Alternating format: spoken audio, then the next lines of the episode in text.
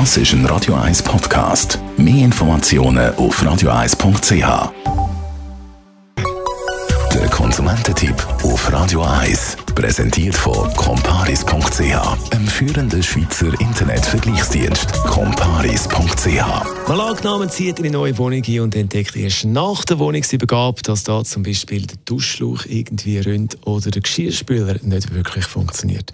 Das testen wir ja dann bei der Wohnungsübergabe nicht immer. Nina Spielhofer von comparis.ch. Wenn da jetzt etwas kaputt ist, nach der Wohnungsübergabe, wo man einfach nicht gesehen hat, muss ich jetzt da alles selber zahlen? Nein, für das muss die Verwaltung aufkommen. Nach einer Wohnungsübergabe hat man je nach Vertrag 10 bis 30 Tage Zeit, um so Mängel, die nachträglich noch auftauchen, melden. Und normalerweise fallen so Sachen wie ein kaputter Duschschlauch unter den normalen Unterhalt, wo ein Mieter selber muss zahlen muss. Aber wenn man neu in eine Wohnung einzieht, dann muss der Vermieter so Sachen regeln. Was kann man denn alles melden für Mängel? Neben den offensichtlichen Sachen wie ein kaputter Geschirrspüler sind das zum Beispiel auch schlimme Kratzer im Parkett oder Wasserflecken, wo man dann noch entdeckt.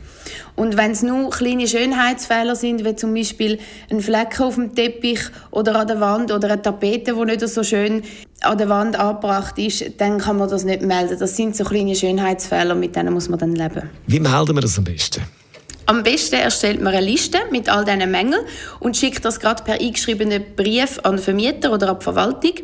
Und wenn es größere Mängel sind, wie zum Beispiel der kaputte Geschirrspüler, wo man dann schon wieder mal sollte brauchen, dann tut man am besten gerade Frist setzen, bis wann das sollte behoben werden.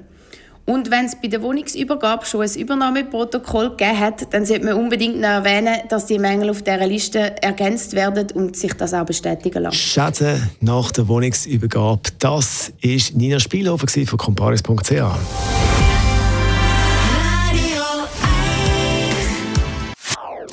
Das ist ein Radio 1 Podcast. Mehr Informationen auf radio1.ch.